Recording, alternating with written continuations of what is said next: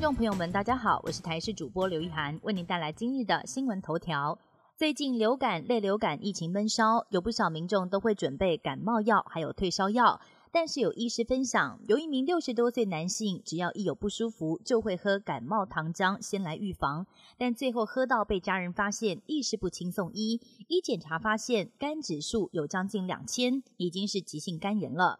专家对此分析，主要是因为复方感冒糖浆有部分会有止痛成分乙酰氨酚，一旦过量就会造成肝功能异常。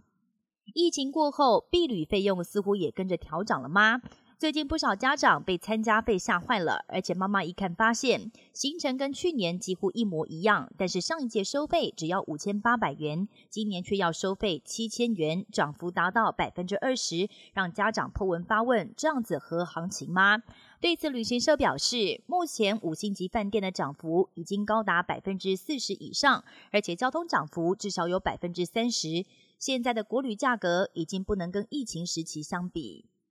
台湾的高房价让青壮族群真的大喊买房真的好难，而内政部公布今年第二季全台房价所得比，台北市依旧排名第一，要十五点五二年不吃不喝才买得起房子，就连南投县也要超过九年才买得起，全国房贷负担率也在创历史新高，让资深房仲业者分析，等到选举过后，房贷族的压力恐怕还会再增加。以色列军方十三号宣布，以色列地面部队已经进入哈马斯掌控的加萨走廊进行突袭，并且证实在首波地面行动当中寻获了部分遭到哈马斯绑架的以色列公民遗体。前一天，以色列空投传单，要北加萨一百一十万位民众在一天之内往南撤离，而二十四小时最后通牒期限已经截止之后，以色列又在展延了六小时，让民众进行撤离。以色列表示会让哈马斯付出代价。